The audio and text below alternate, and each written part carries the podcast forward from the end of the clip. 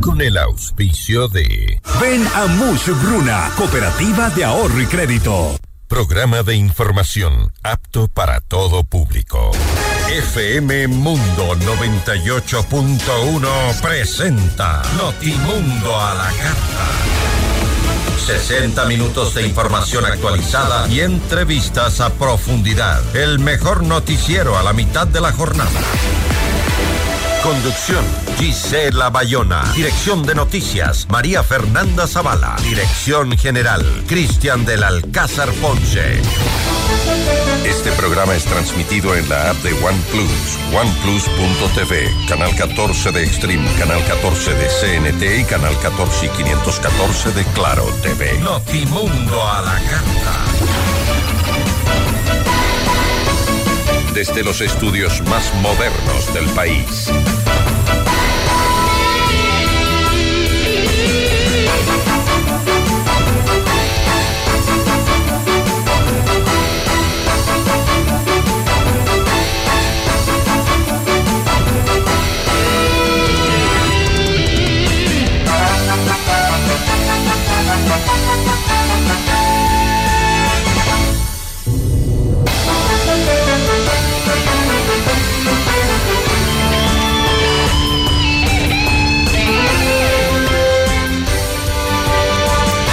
¿Qué tal? ¿Cómo están? Muy buenas tardes con todos. Como siempre es un gusto poder acompañarlos con toda la información en Notimundo a la Carta. Soy Gisela Bayona. Hoy en nuestros espacios de entrevista vamos a conversar con la ministra de Inclusión Económica y Social, Zaira Rovira. Hablaremos sobre a dónde apunta el gobierno en eh, materia social. También estará con nosotros Diego Borja, él es exministro de Economía. Con él conversaremos sobre la aprobación de la ley urgente del Ejecutivo. Em, ¿Solventaría la crisis que vive el país esa ley? ¿Es suficiente? Bienvenidos. Titulares de Notimundo a la Carta.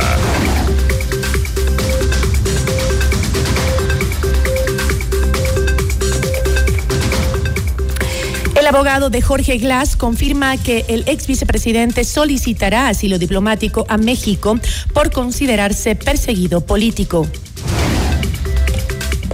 La ministra de Gobierno, Mónica Palencia, niega que exista un acuerdo por la impunidad en el caso de Jorge Glass y dice que su tema es diplomático. La asambleísta de Construye, Ana Galarza, afirmó que el apoyo del correísmo a la ley económica urgente del presidente Novoa es a cambio de la impunidad del ex vicepresidente Jorge Glass.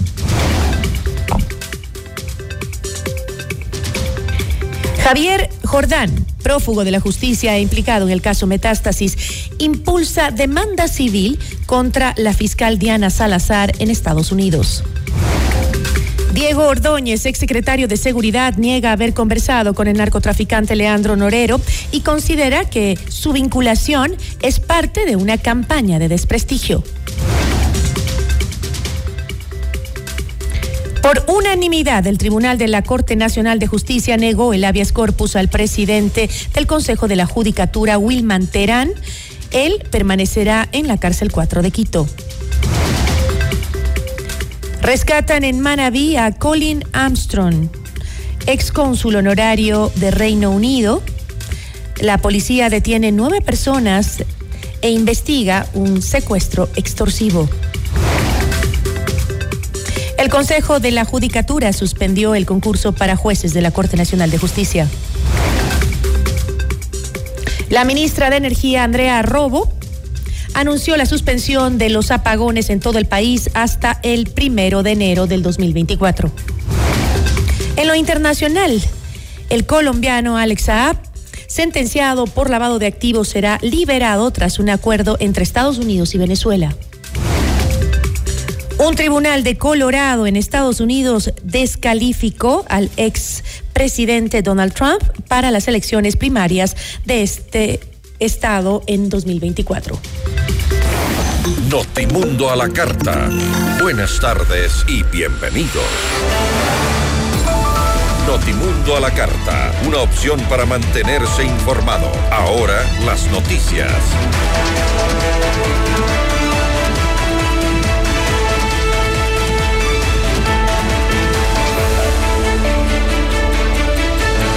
Franco Lord, abogado del ex vicepresidente Jorge Glass, anunció que eh, su defendido pedirá asilo diplomático en México. Según Lord, la asociación la solicitud la realizará por considerar que es un perseguido político y que ha sufrido una arremetida ilegal, arbitraria e inconstitucional por parte de la Fiscalía.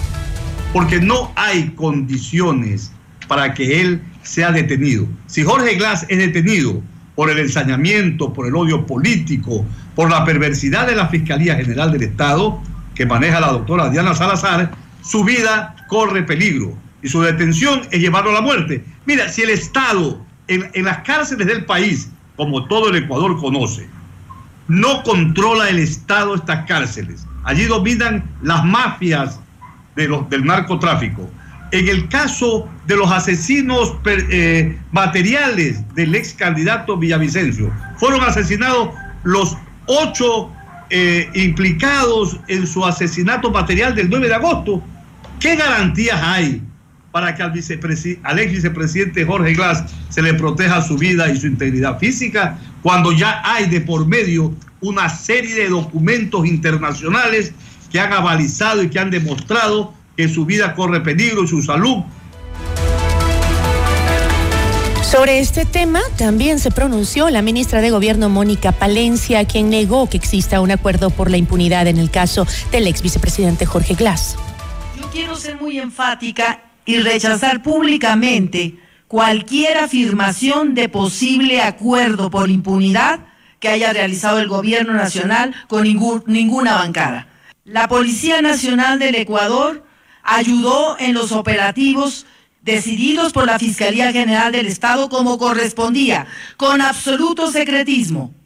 No se filtró información alguna por parte de integrante alguno de la Policía Nacional. Y cuando se supo por terceras personas que podría estar en la Embajada de México, se puso un carro de la policía y policías afuera de la Embajada de México. Lo que decida el gobierno mexicano es su decisión política. No tiene nada que ver el presidente de la República en eso. De hecho, inclusive la policía carece de facultades para revisar los carros que entran y salen de una embajada en virtud de la Convención de Viena. Eso es un tema diplomático, señores. Entonces yo les pido que lo dejemos así, en el ámbito diplomático. Notimundo Estelar, Ana Galarza, asambleísta por Construya, aseguró que los votos del correísmo a favor de la ley de eficiencia económica y generación de empleo enviada por Daniel Novoa fueron a cambio de conseguir la impunidad de Jorge Glass en la asamblea. No nos olvidemos que hace unos días el correísmo estaba criticando duramente la ley que hoy votó a favor. ¿Y saben por qué votó a favor? Porque este jueves se vota en el Pleno de la Asamblea Nacional el que se permita que se vincule al ex vicepresidente Jorge Glass eh, por un tema de peculado en la reconstrucción de Manabí.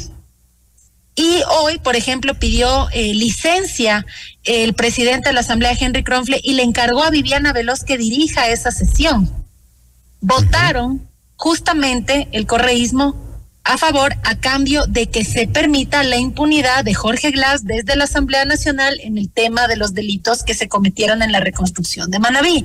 Entonces, no es que parezca tan ley, tan buena la ley porque el correísmo votó a favor. No, no, no. Los votos a favor del correísmo en la ley económica urgente de hoy fue a cambio de la impunidad de Glass desde la Asamblea Nacional.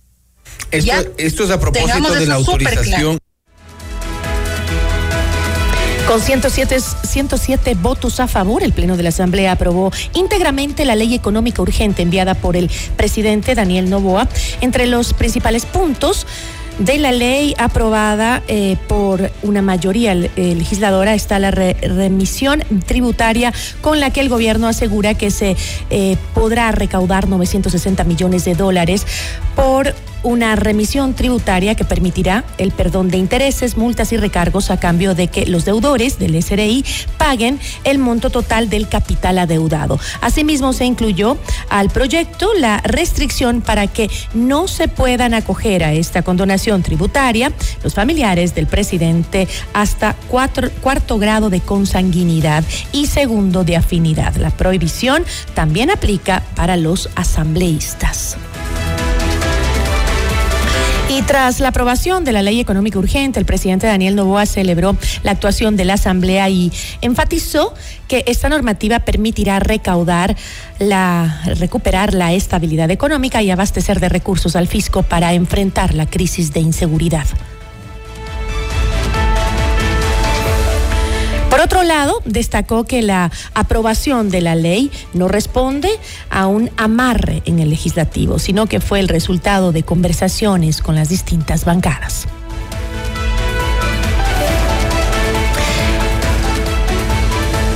Todas las bancadas que apoyaron la ley, ya que pues sin ellas hubiese sido imposible sacar adelante la ley económica urgente, son 107 votos esto no es un, amarre, un trance, un, un acuerdo de nada. Eso es una victoria contundente con pues cerca del 80% de la votación de la Asamblea. Esto es una victoria del país, es una victoria del gobierno nacional, también es una victoria legislativa. Ahora pueden ir tranquilos, yo diría pues tres cuartas partes de la Asamblea, por lo menos, a decirle a sus votantes de que están trabajando duro por el empleo juvenil, están trabajando duro para traer la inversión, para generar el progreso. Y los que votaron en contra, allá pues que Dios los ampare porque sus votantes se lo van a reclamar. De su lado, el presidente de la Asamblea Nacional, Henry Kronfle, destacó que la aprobación de la ley planteada por el mandatario Daniel Novoa es una señal de gobernabilidad por encima de los partidos políticos.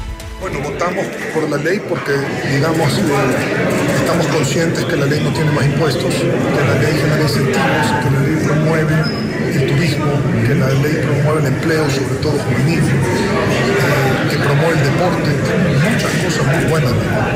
Claro, hay cosas que a uno se le quedan en el tintero, que las trabajaremos en la próxima ley económica, porque pues no se puede tener todo en la misma ley. La gobernabilidad va a dar sus frutos en el país, le va a dar tranquilidad.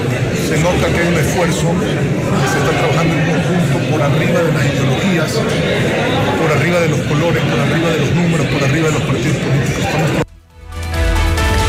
El Pleno de la Asamblea Nacional está convocado para las nueve horas de este jueves 21 de diciembre para tramitar en segundo debate el proyecto de reforma parcial al artículo 158 de la Constitución. El proceso busca aumentar el apoyo complementario de las Fuerzas Armadas a la Policía Nacional en el control de delitos como el narcotráfico, lavado de activos, tráfico de armas, tráfico de personas y otros delitos. Notimundo a la carta. Información oportuna al instante mientras realiza sus actividades al mediodía.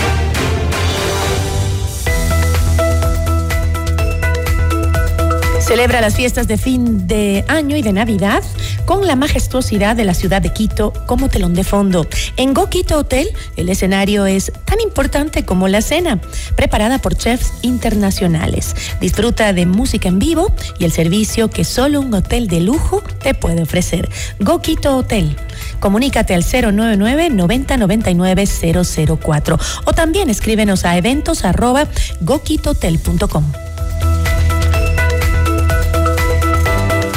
Si llegas a, faltar, ¿quién cuidaría de tu familia? Un seguro de vida te brindará la protección que necesitas. En Credit Seguros te asesoramos con la mejor opción que se adapte a tu realidad. Contáctanos al 099-978-1822 o búscanos en las redes sociales como Credit Seguros. Ya volvemos con Notimundo a la carta. Somos tu mundo. 18 años de grandes historias, de buena música y una excelente programación.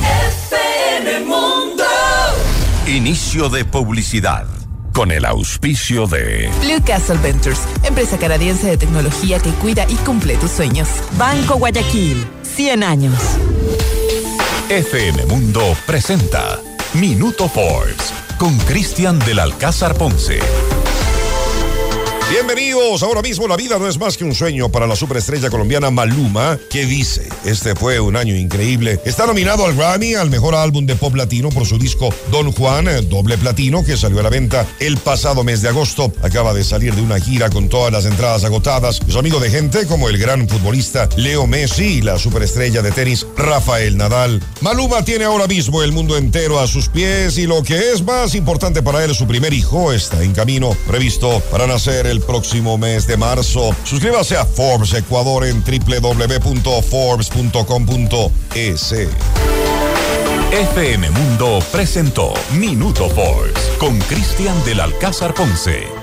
Patrocinado por... ¿Qué harías si te ganas tus primeros 100 mil dólares? Pagaría la carrera de mi hija Invertiría en bienes raíces y viajaría por todo el mundo. Y me iría a Francia a pasear por sus calles con bolsas llenas de ropa, accesorios, maquillaje. Así como Nieves, Martín y Natasha, tú también puedes participar por cada 100 dólares en compras con tus tarjetas Banco Guayaquil y entrar al sorteo para ganar 100 mil dólares y hacer todo lo que quieras. Regístrate en misprimeros100mil.com. Banco Guayaquil, 100 años. ¿Qué es la libertad financiera? Son las decisiones y oportunidades que tomamos lo que marcan nuestro destino. Blue Castle Ventures te permite tener esa seguridad financiera mientras trabajamos por ti.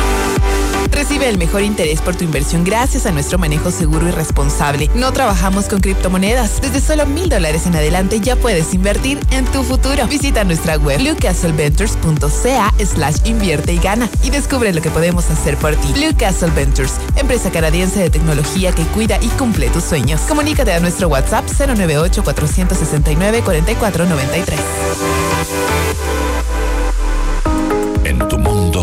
Esta es la hora. Son las 13 horas, con 17 minutos. Seamos puntuales, FM Mundo. Remodela tus espacios con los acabados de Grifine Home Center. Aprovecha las promociones del mes en planchas de granito con el 45 y 50% de descuento. Porcelanato y cerámica hasta el 60% de descuento. Fregaderos de cocina hasta el 25% de descuento. Sanitarios con el 25 y 40% de descuento. Visítanos en Grifine Home Center en Quito, Avenida El Inca entre Amazonas y Huepi. Al estilo Grifine Home Center. Prima, ¿cómo está? ¿Cómo va el negocio? Bien, prima. Le hice caso y aumenté los productos gracias al crédito Muchugruna. Qué bueno, prima. Y ahora están en todo el Ecuador. Cuéntele a la familia. Apoyamos todas sus iniciativas y le damos crédito para lo que necesite. Negocio, estudios, viaje, vehículos y más. Hasta 30 mil dólares, sin base y sin garante. Acérquese a la agencia más cercana y solicite su crédito en todo el Ecuador. Aplica condiciones. Abogado Luis Alfonso Chango, gerente general. Estamos en el centro norte y sur de Quito. En Alianza del Valle tú eres nuestra mayor inspiración, porque juntos hemos forjado un futuro donde las metas se cumplen. Estamos felices de anunciar que mejoramos nuestra calificación y ahora somos doble A más, posicionándonos como una institución financiera sólida para todos nuestros socios y clientes. Este logro es el resultado de tu seguridad y confianza durante todos estos años. Gracias a ti, continuamos creciendo y ofreciendo más oportunidades para todos. Somos tu mejor alianza. Alianza del Valle. Tu cooperativa amiga. ¿Cuándo fue la última vez que viviste la magia de las primeras veces? Vive la magia de la primera vez que manejaste. Pero ahora con tu primer vehículo eléctrico. En el nuevo concesionario BYD de Quito. En Avenida de los Granados y Avenida Simón Bolívar junto al redondel del ciclista. BYD. La marca global número uno de vehículos de nueva energía. Build your dreams. Somos tu mundo. Somos FM Mundo. Comunicación 360. 18 años juntos. FM Mundo. Fin de publicidad. Este programa es transmitido en la app de OnePlus, oneplus.tv, canal 14 de Extreme, canal 14 de CNT y canal 14 y 514 de Claro TV. Continuamos en Notimundo a la Carta, una opción para mantenerse informado con Gisela Bayona.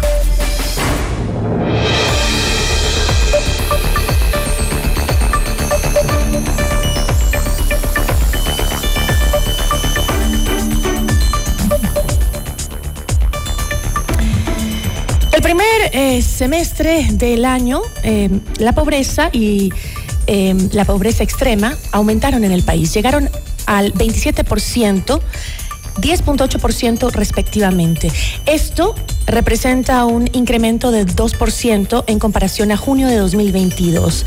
Es decir, el país eh, en el país, 27 de cada 100 personas se encuentra en la pobreza, pobreza de ingresos. La entrevista a la carta, en diálogo directo con los protagonistas de los hechos. Está con nosotros Zaida Rovira, ministra de Inclusión Económica y Social. Ministra, ¿cómo está? Muy buenas tardes. Gracias por acompañarnos. Hola Gisela, muchísimas gracias a usted y a toda la ciudadanía que nos ve y nos escucha a esta hora. Ministra, este dato que yo mencionaba al inicio es preocupante. Eh, en el país, 27 de cada 100 personas se encuentra en pobreza de ingresos. Eh, ¿Qué acciones va a tomar el gobierno para justamente reducir los índices de la pobreza que tanto afectan ahora el país?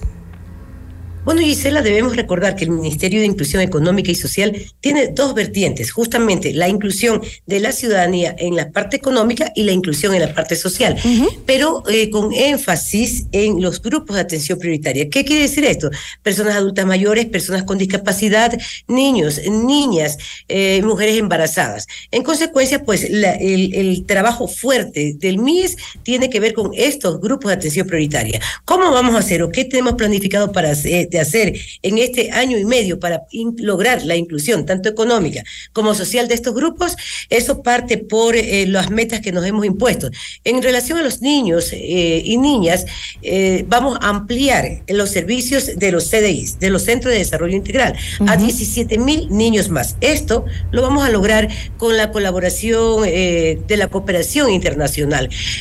También tenemos eh, eh, el Instituto de Economía Popular y Solidaria, con el que eh, pensamos en cambio, eh, tratar o trabajar la otra ruta, que es la inclusión económica de las personas. Y básicamente aquí eh, vamos a apuntar todos nuestros esfuerzos en la juventud y las madres, mujeres cabeza de hogar, madres solteras. ¿Cómo? A través de este pacto social que anunciamos el día sábado en Guayaquil con varias autoridades, con la academia, con otros ministerios y que tiene la finalidad precisamente de vincular la empresa privada, la academia y el ministerio para que podamos desarrollar planes, proyectos, programas juntos, juntos con este bono de desarrollo humano que eh, se lo va a considerar como el crédito de desarrollo humano para que estos jóvenes y estas mujeres, madres de hogar, cabezas de hogar, eh, tengan la posibilidad de desarrollar su emprendimiento y eh, vincularse a la parte económica y productiva. Ahora, ministra, en un paréntesis, el gobierno anterior, el gobierno de Guillermo Lazo, constantemente reiteraba que la pelea que hay entre las bandas eh, delictivas en el país, eh, las bandas de narcotraficantes, es el principal causante de la crisis de violencia que vive el país. Pero no relacionaba eh, que los núcleos de violencia más fuertes se encuentran justamente en las zonas más pobres del país, como por ejemplo Guayas y Esmeraldas.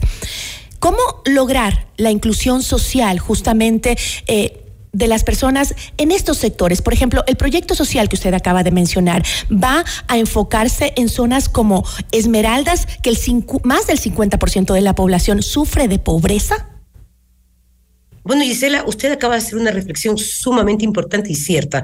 Eh, ya no queremos hablar más de lo que hizo, o perdón, de lo que no hizo el gobierno anterior. Pero en efecto, considerar que eh, la violencia eh, es, solamente producto de las organizaciones delictivas, no.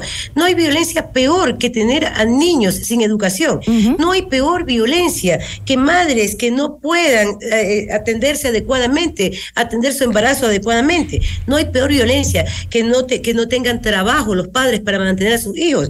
Esa violencia también genera esa crisis, ese eh, estallido eh, social. Y, es ahí donde tenemos que atender. Y por supuesto, en el mapeo que hemos realizado para priorizar, porque lamentablemente tenemos que decirlo así, tenemos que priorizar sectores. Son los más deprimidos, los más eh, involucrados. Los más sumidos en la violencia violencia, por supuesto. Entonces, claro, es muy difícil, yo no le voy a negar, es muy difícil trabajar en ciertas zonas en donde ya estos eh, núcleos de violencia se han apoderado.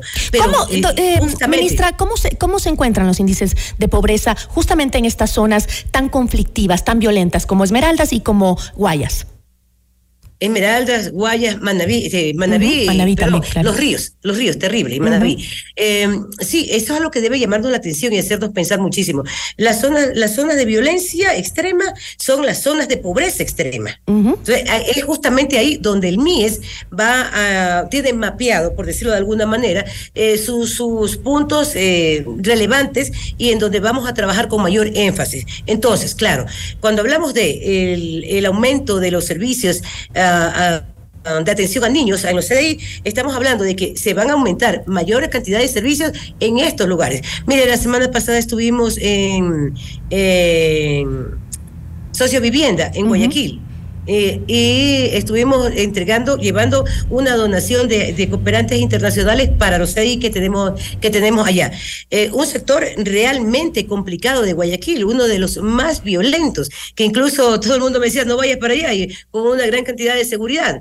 Pero este, es sorprendente de ver cómo estos CDIs tienen un desarrollo tan importante, son, son estructuras hermosas y la propia ciudadanía de ahí, los propios habitantes, padres y madres cuidan su CDI. Entonces, por supuesto, cuando le damos opciones a la población, a la ciudadanía, para que te cumplan su plan de vida, para que eh, se desarrollen por igual, estamos hablando de que vamos a poder bajar los índices de violencia y de delincuencia. la educación, démosle atención, eh, atención prioritaria a esta, a esta, ciudadanía, y es lo que el MIES pretende hacer. Ahora, eh, justamente... ¿Qué, ¿Qué, aporte va dirigido específicamente en las zonas rurales, donde también existe un índice alto de pobreza, eh, que está eh, la zona que está lejos de la urbanidad, digamos? ¿Cómo garantizar el desarrollo integral de la niñez en estos sectores, que son los más vulnerables también? Son los más vulnerables y los más desatendidos por los gobiernos anteriores.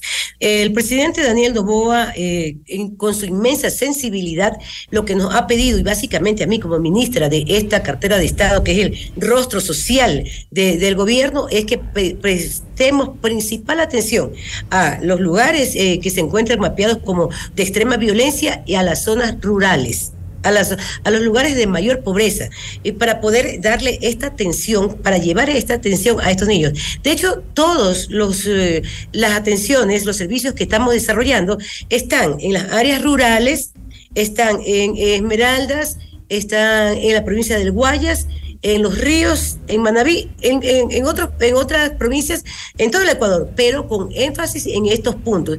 Además, eh, contamos con equipos técnicos eh, muy preparados, altamente calificados, que están trabajando ya en territorio. Y otro aspecto importante, Gisela, es que como ministra, eh, creo que ya toda la ciudadanía me conoce por, eh, mi puesto anterior y por mi trayectoria de, defensora de derechos. Yo soy de territorio y ya en este mes, ya te cumplimos un mes este fin de semana, en este mes ya he recorrido varios de estos puntos, eh, justamente contemplando, evidenciando, evaluando ¿Cuáles de estos sectores requieren de atención más urgente? Todos lo requieren, todos. Toda la ciudadanía requiere atención, pero hay puntos en los que tenemos que acudir de forma inmediata para lograr justamente ese nuevo Ecuador que todos y todas queremos. Ahora, eh, ministra, em, eh, no es que quiera hablar del gobierno anterior, pero como usted lo dijo, van apenas un mes en el, eh, en, en, el cargo y este, el referente que tenemos es justamente lo que se hizo en el gobierno, o lo que, como usted dijo, no se hizo en el gobierno anterior, ¿no? Uno de los hitos, digamos, o el único que planteaban a cada rato justamente desde el Ministerio de eh, Bienestar Social era justamente el... Eh, eh, el bajar el índice de desnutrición crónica infantil en el país, ¿no? Eh, eso lo repetían muchas veces. El, expresidente Guillermo Lazo hablaba de que pues 20 mil niños menores de dos años ya eh, fueron, superaron la desnutrición crónica infantil y otros 40 mil niños más, pero que venían de los años anteriores a ese gobierno que se había trabajado, ¿no? Habló también de una inversión en el sector de 544 millones de dólares ejecutando atención primaria de salud, vacunas del el esquema básico para los niños, consejería en la prevención de alimentos saludables y también campañas sobre la importancia de la lactancia materna. En todo eso se invirtieron, eh, según dijo, 544 eh, millones, que permitió esta baja, aunque todavía hay muchos niños en la desnutrición en nuestro país, ¿no? Pero, eh, ¿qué dinero, cuánto dinero va a invertir en este, este gobierno en ese ámbito? Y este, si va a seguir más o menos la línea de ese proyecto en contra de la desnutrición infantil.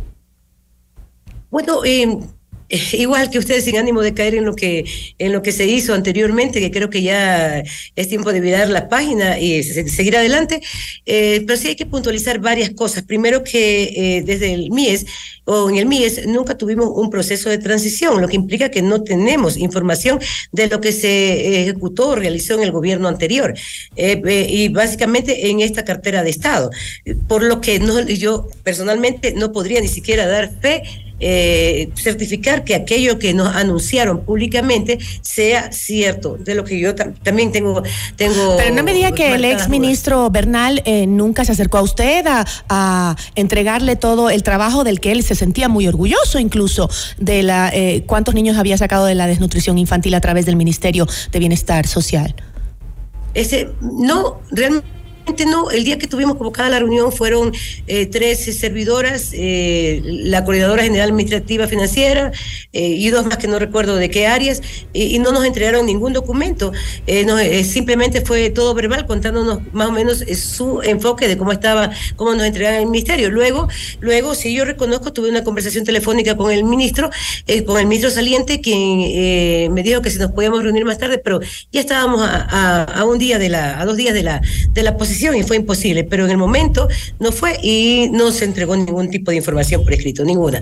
Y algo que me llama mucho la atención, Gisela, es que el tema de desnutrición no se encuentra, no se encuentra en el MIES. Entonces, claro, yo supongo que por eso es que no se entregó información escrita que podamos contrastar y decirle a los medios de comunicación y a la ciudadanía. El MIES no es el responsable de desnutrición infantil, sino la secretaría que creó el propio expresidente Guillermo Lazo para este efecto, que es una secretaría adjunta a la presidencia de la República. Entonces, este, mal podría decirse que fue el MIES el que hizo todos estos logros con desnutrición infantil. No lo es.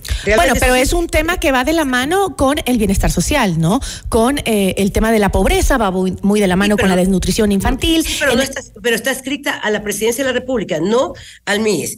Este, ahora ya hemos tenido eh, un par de reuniones eh, como, como autoridades entre la ministra y la secretaria de esta Secretaría de Crecer sin Desnutrición y ya también se han reunido los equipos técnicos justamente para valorar y para trazar la línea, para seguir de forma conjunta. No solamente la Secretaría, el MIES, sino además también eh, el Ministerio de Salud. Porque este es un tema que no es de una sola cartera de Estado, no, es un tema de principal preocupación del presidente Novoa. Por eso eh, la línea que seguimos es de tratarlo de forma multisectorial, que donde estemos varios ministerios y además donde nuestros profesionales sean altamente calificados para esto.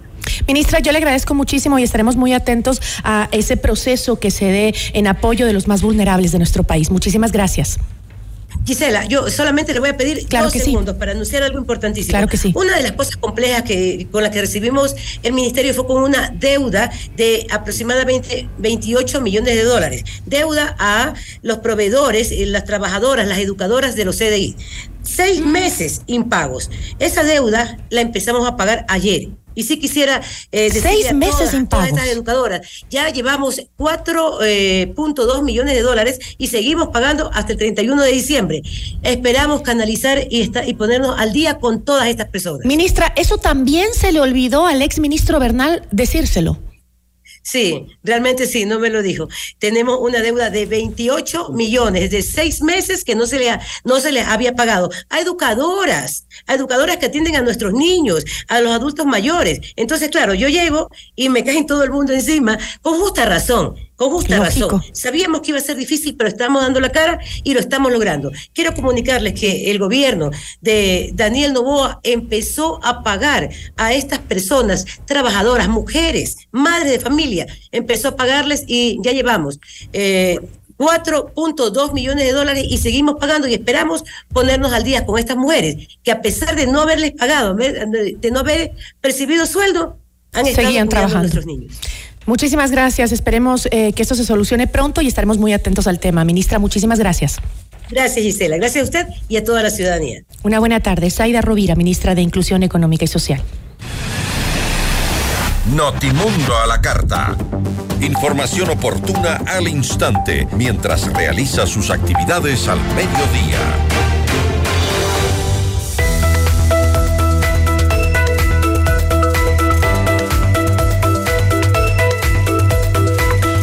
Necesitas lo puedes lograr con créditos de Mushukruna a nivel nacional. Crédito para tu negocio, tu nuevo vehículo, compra de productos, emprendimientos, estudios, tu casa o lo que necesites. Estamos en todo el Ecuador. Adquiere el libro del abogado Luis Alfonso Chango en todas las agencias de Mushukruna o también puedes pedirlo a domicilio. Comunícate al 098 536 67 72. Ya volvemos con Notimundo a la carta. Somos tu mundo. FM Mundo. FM Mundo. 18 años juntos. FM Mundo. Inicio de publicidad. En tu mundo, esta es la hora.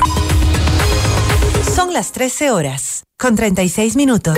Seamos puntuales, FM Mundo.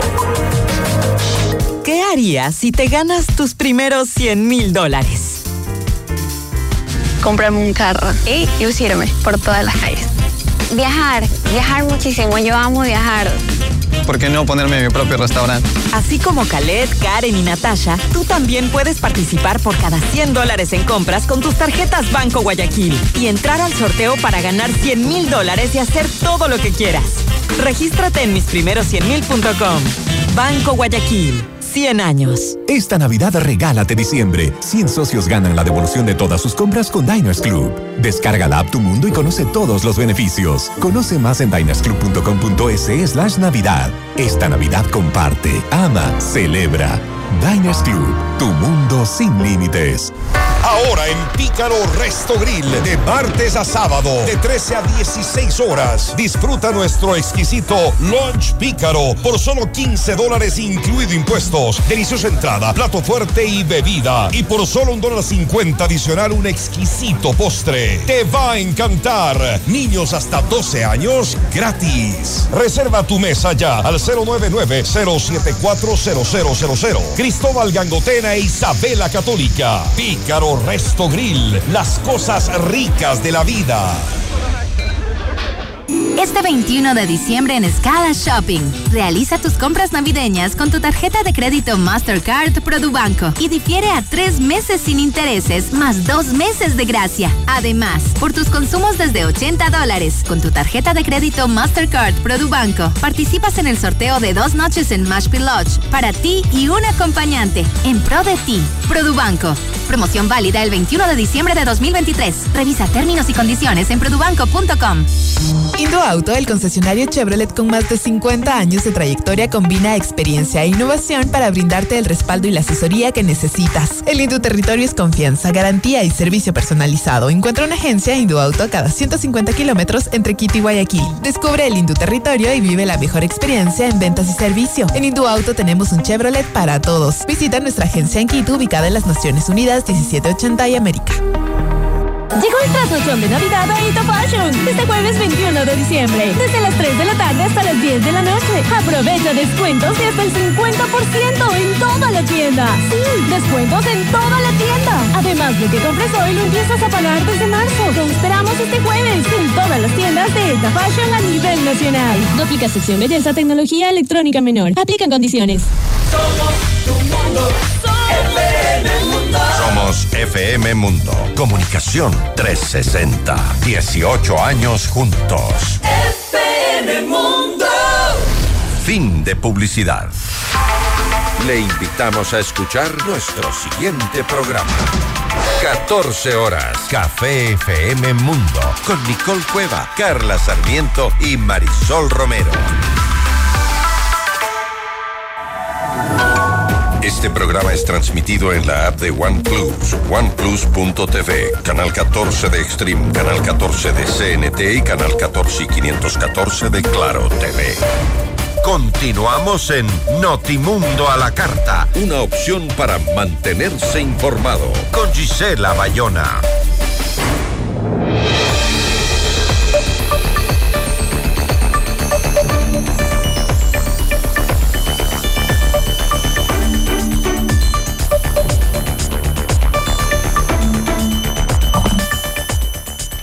Con una abrumadora mayoría, la Asamblea Nacional aprobó la reforma tributaria de Novoa. Es la primera ley con el carácter de urgente en materia económica aprobada durante este periodo parlamentario.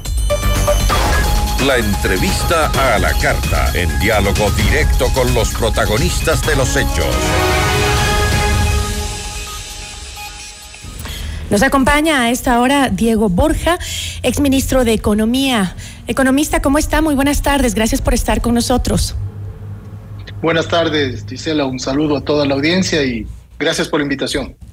Eh, con esta reforma tributaria denominada Ley Orgánica de Eficiencia Económica y Generación de Empleo, el Estado eh, pretende recaudar más de 800 millones de dólares. Economista, ¿considera usted que esta ley garantiza que salgamos del tremendo déficit fiscal que tenemos? De ninguna manera.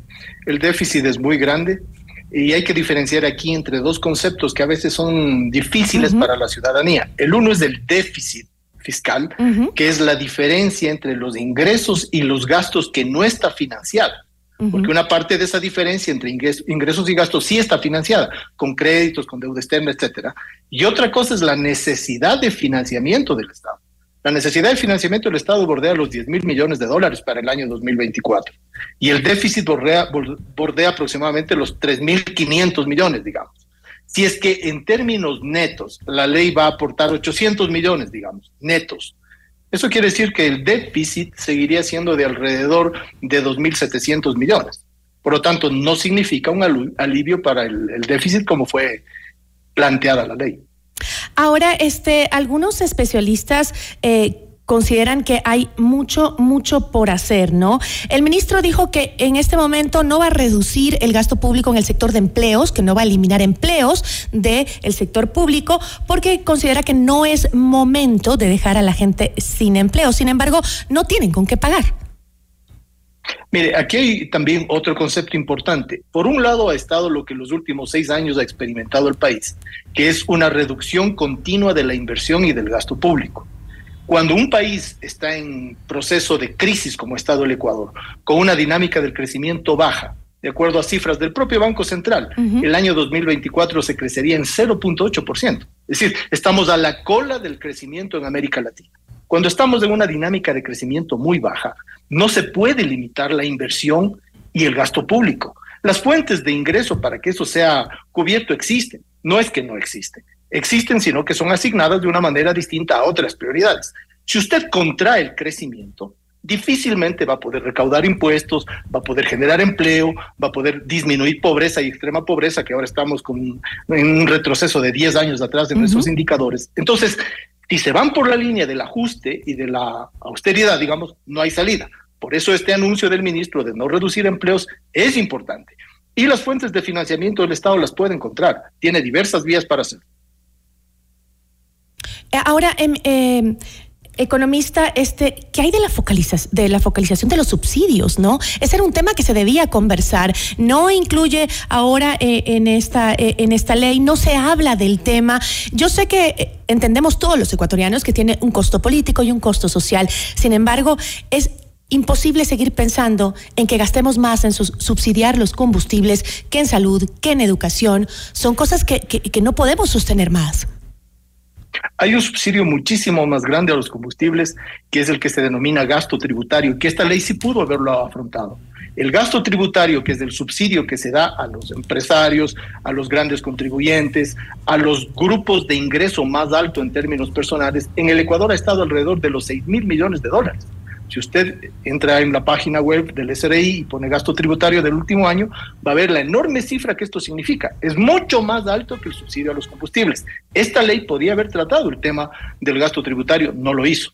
Podría, por ejemplo, haber tratado el, tema del impuesto especial a las ganancias enormes que siguen teniendo los bancos. No lo hizo. Entonces, creo que hay una serie de tabú o tabúes en, la, en el tratamiento de este tipo de temas. Uno de esos es el subsidio a los combustibles, pero no es el único. Y entonces siempre se pretende resolver los temas con este tema candente, porque además hay otra cosa. Cuando uno hace eh, política económica, tiene que tener criterios de economía política, porque hay técnicamente distintas alternativas, pero políticamente esas alternativas se ven restringidas, porque nadie quiere que en un gobierno de transición como el que tiene el presidente Daniel Novoa tenga usted una conflictividad tan alta porque ha aplicado un tipo de medida que podría ser más bien compensada por otro tipo de medida. Entonces, sin decir que no se deben eh, discutir los temas de focalización de subsidios, creo que hay alternativas que pueden disminuir el impacto social y por tanto esa complicación con los equilibrios sociales necesarios también para tener gobernabilidad. Ahora, este, eh, el ministro eh, Vega también mencionó que con la finalidad de obtener más recursos económicos, eh, se busca convertir en liquidez parte de las reservas de oro. Eso, ¿cómo lo ve usted desde el ámbito real? Enormemente preocupante, enormemente preocupante. ¿Por qué? Porque el oro finalmente es un activo. Es un activo que si usted lo vuelve líquido y lo destina a pagar gastos de eh, operativos, gasto corriente y tal, desapareció el activo. Ahora, otra cosa sería si es que el dinero proveniente de la, de la obtención de liquidez del oro lo invierte para aumentar la capacidad productiva del Estado. El oro es parte de la reserva. Entonces, ahí estaría utilizando usted la reserva para aumentar la capacidad productiva, aumentar el capital del Estado. No se estaría, en otras palabras, comiendo el oro. Entonces, aquí es muy importante saber cuál va a ser el uso de esa fuente de ingreso. Si esa fuente de ingreso es para inversión, no estaría mal pero si esa fuente de ingresos para gasto corriente estaría pésimo. Ahora, este, em, ¿Cuáles, ¿Cuáles son los temas principales que podrían eh, colaborar con la situación económica eh, em, dentro de la consulta popular que, que, podría plantear el presidente? ¿Se puede eh, incluir algunas preguntas en el ámbito económico para mejorar la situación? ¿Qué cree usted que se debería incluir? Mire, el em, tema de la ley tributaria en sus considerandos y en sus justificativos dice que pretende generar empleo joven, empleo en general, dinamizar la producción, atraer la inversión, sobre todo la inversión nacional, que es la más importante. Eso se puede lograr si es que usted tiene un esquema interno que complemente al incentivo tributario con otro tipo de políticas. ¿Cuál es la más importante en este momento para atraer inversión que genere empleo? La seguridad. La seguridad es un tema crucial. Si usted tiene un país con las tasas de inseguridad tan grandes que tiene el Ecuador, según Inside Crime, el Ecuador está en el quinto puesto a nivel mundial de países violentos. Es muy difícil que la inversión vea a un país violento con altas tasas de homicidio por 100.000 habitantes como un lugar atractivo para invertir. Entonces, probablemente en los temas de consulta popular, el presidente podría orientarse para contribuir al tema económico a ese ámbito, a ese contexto de seguridad, a ese contexto necesario para que la inversión venga, la inversión nacional me refiero, ni siquiera a la extranjera. Cuando uno hace un análisis de países donde, donde va a invertir, uno dice, a ver, país seguro, país que tiene educación y capacidad. Que no me cambie las reglas del juego país que no me cambie las reglas del juego, país que no haya tanto problema y burocracia en los trámites, país que tenga un sistema de salud y de seguridad social estatal que funcione, país donde no haya corrupción en las aduanas, en los aranceles, en los pagos de las facturas. En el caso ecuatoriano, para que a un proveedor le paguen la factura, digamos, en Petroecuador, tiene que pasar por un eh, una maraña de gente corrupta que le está pidiendo todo el tiempo un porcentaje de su de la factura ya devengada. Entonces, si usted tiene ese tipo de cosas, difícilmente va a poder atraer. Eh, el presidente Economista, este, eh, justamente eso fue lo que planteó el gobierno anterior con Guillermo Lazo, la inversión extranjera. No hablamos de, de la inversión ecuatoriana, que usted, como usted lo ha dicho, también es importante, es principal, pero este ni un dólar de inversión, de inversión extranjera vino en el gobierno anterior, ¿no? Con todos los anuncios, obviamente por las razones que usted acaba de plantear. ¿Cómo en un año y medio el gobierno puede cambiar esa realidad para traer, eh, aunque sea la inversión del ecuatoriano? Mire, la, la, inversión más importante en términos del aporte a la inversión total que hay en el Ecuador es la inversión nacional. La inversión extranjera siempre ha sido un aporte marginal, siempre, salvo en el año que se... Pero no deja de ser importante y necesaria. No, es totalmente irrelevante. Es totalmente irrelevante. No, no, Mire, me refiero, año- es irrelevante lo que ha sido, pero es necesaria, la necesitamos. Ah, no, sí, sí, claro, pero primero, y en eso hay que ser muy prácticos, muy pragmáticos, primero lo primero, pues. Y lo primero es la inversión propia. Si el propio ecuatoriano no está mirando su país como un sitio adecuado para invertir, Peor difícilmente, difícilmente vamos a tener nuevas inversiones que provengan de otro tipo de actores económicos extranjeros. ¿no? Entonces, hay que resolver el contexto nacional. Y sí, en año y medio el presidente puede hacer cosas. No va a resolverlo todo, pero puede hacer cosas. Por ejemplo, los, tem- los temas de trámites, los temas de burocracia, los temas de corrupción en la institucionalidad pública que le mencionaba. Ahí puede hacer una limpieza de esos mandos medios, de esa gente que es como parásito que utiliza su poder institucional para presionar, chantajear, coaccionar al proveedor. Y eso están sujetos muchísimos proveedores en todas las instituciones del Estado. Eso sí lo puede hacer el Ejecutivo y ni siquiera necesita ley. Ni siquiera necesita ley. Son acciones del Ejecutivo. Economista, le agradezco muchísimo.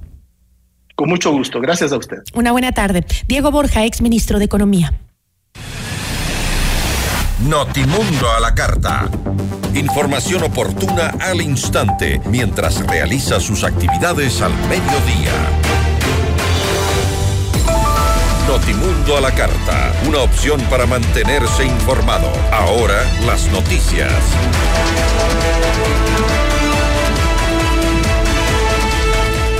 En uno de los eh, 16 chats publicados por la Fiscalía, encontrados en el celular del narcotraficante Leandro Norera, aparece el nombre de Diego Ordóñez, exsecretario de Seguridad del gobierno de Guillermo Lazo. En Notimundo al Día, el exfuncionario negó haber mantenido conversaciones con el delincuente y afirmó que su vinculación responde a una campaña en su contra.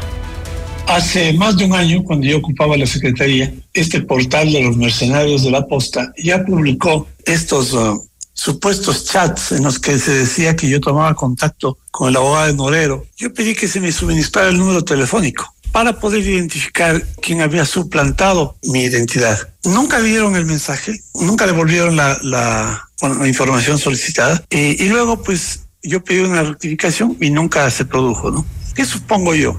El portal Aposta emprendió una campaña en mi contra cuando yo fui secretario de, se- de seguridad. Y no sería raro que esto es parte de esos montajes, ¿no? Ya hemos visto el nivel de proximidad, ¿no? El nivel de cercanía, confianza entre eh, el señor Boscán y eh, Norero la forma en la que se tratan, la forma en la que conjuntamente arman estrategias ¿no? para perjudicar personas, que sea esto parte de esas acciones. Y yo no he tomado nunca, jamás contacto con delincuentes, jamás he tenido conversaciones ni telefónicas ni por mensajes con personas de esa, de esa calaña. Peor aún para ofrecer arreglos.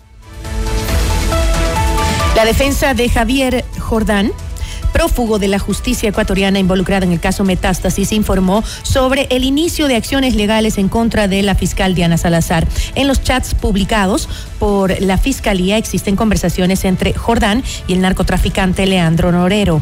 Sin embargo, según el abogado de Jordán, Richard Díaz, estas conversaciones habrían sido plantadas. Por esa razón, Jordán impuso una demanda por difamación en contra de la fiscal eh, Diana Salazar en la Florida, Estados Unidos. Por ahora, de acuerdo con la defensa, no se ha determinado un monto de dinero a exigir, pero este podría exceder el millón de dólares. Además, adelantó que también se la demandará por implantación de información. Frente a este caso, la fiscal Diana Salazar dijo que estos nuevos intentos de amedrentamiento no le sorprenden. Es oportuno recordarles a los procesados, prófugos y demás interesados en el caso Metástasis que la Fiscalía sustenta sus procesos de manera técnica y no detendrá su trabajo por amenazas de ningún tipo, agregó la fiscal Diana Salazar.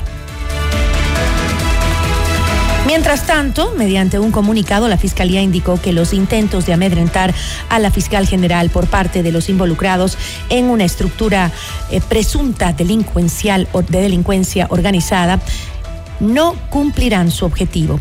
En el documento se agrega que la entidad ha solicitado audiencia de vinculación en el caso Metástasis para personas que huyeron del país debido a las filtraciones que se realizaron el mismo día en que se iniciaron los operativos. Finalmente hace un llamado a la ciudadanía a revisar el proceso en el sitio web institucional de manera que no se logre desviar la conversación ni obstruir la justicia por medio de amenazas.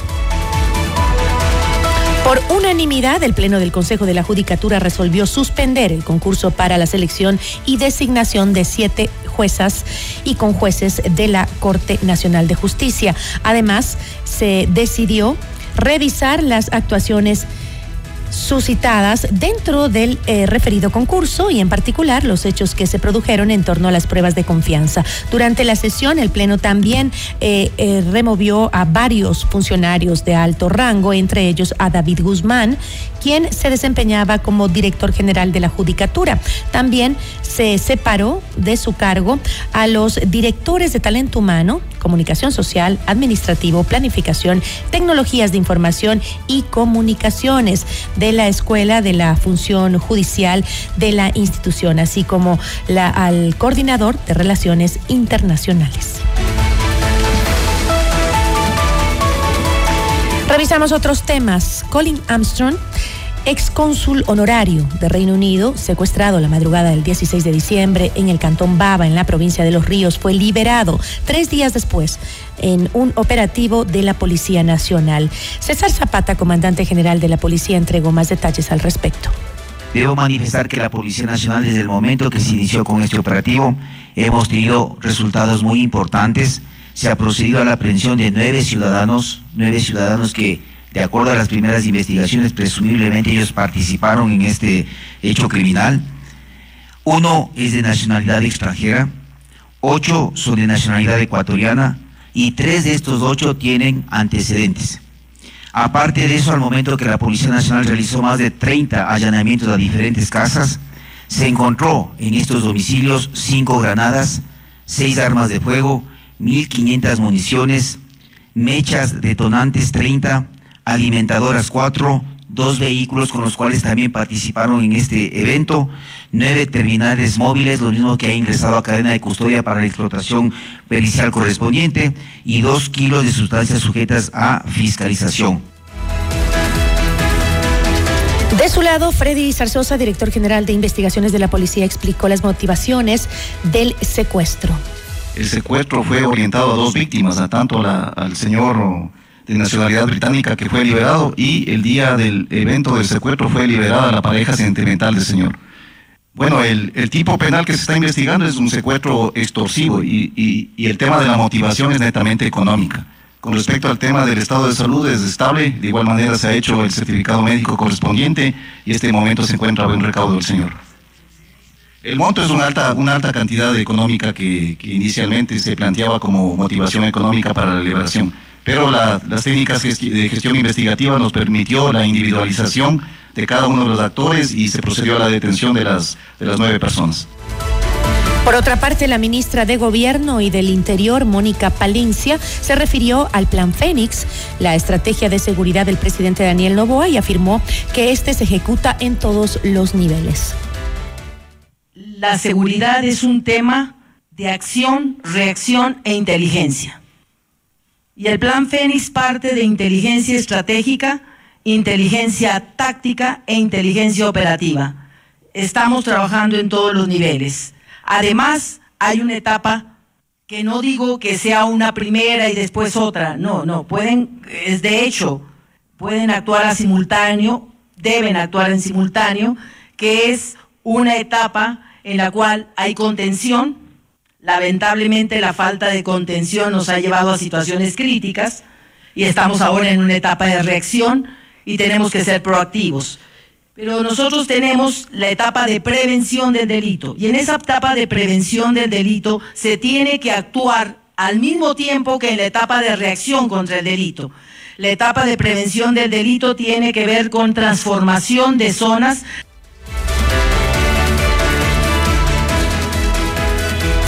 El gobierno anunció que el salario básico unificado para el 2024 aumentará 10 dólares, con lo que se fijará en 460. En Notimundo Estelar, la ministra de Trabajo, Ivonne Núñez, señaló que desde esta cartera se analizan además modificaciones a la normativa laboral vigente. En otras noticias, la ministra de Energía, Andrea Robo, anunció que tras una reunión con el Comité de Crisis, se determinó suspender los cortes de energía eléctrica hasta el 1 de enero de 2024. La decisión se tomó en conjunto con el operador Senace y Selec debido a las condiciones favorables de los embates, embalses eh, de las diferentes centrales hidroeléctricas que tiene el país. De acuerdo con la titular de energía, otro de los puntos que permitieron suspender los racionamientos de energía es una reducción del 4% en el consumo de energía diaria ocasionado por el eh, decrecimiento de la demanda eléctrica. En Notimundo a la Carta es momento de realizar un recorrido por el mundo.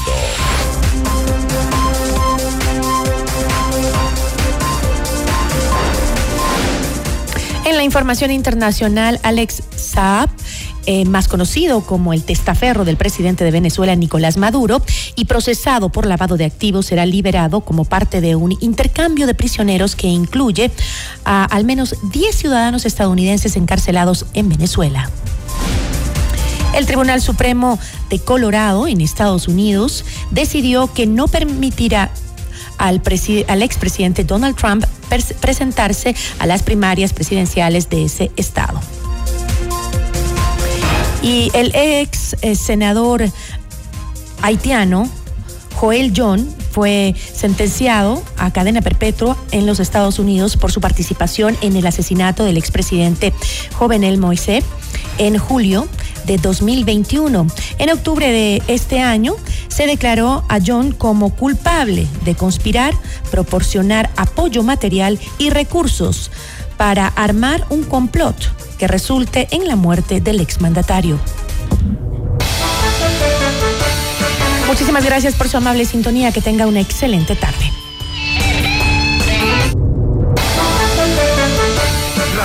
Por su sintonía esta tarde. FM Mundo 98.1 presentó Notimundo a la carta. 60 minutos de noticias actualizadas y entrevistas. El mejor noticiero a la mitad de la jornada.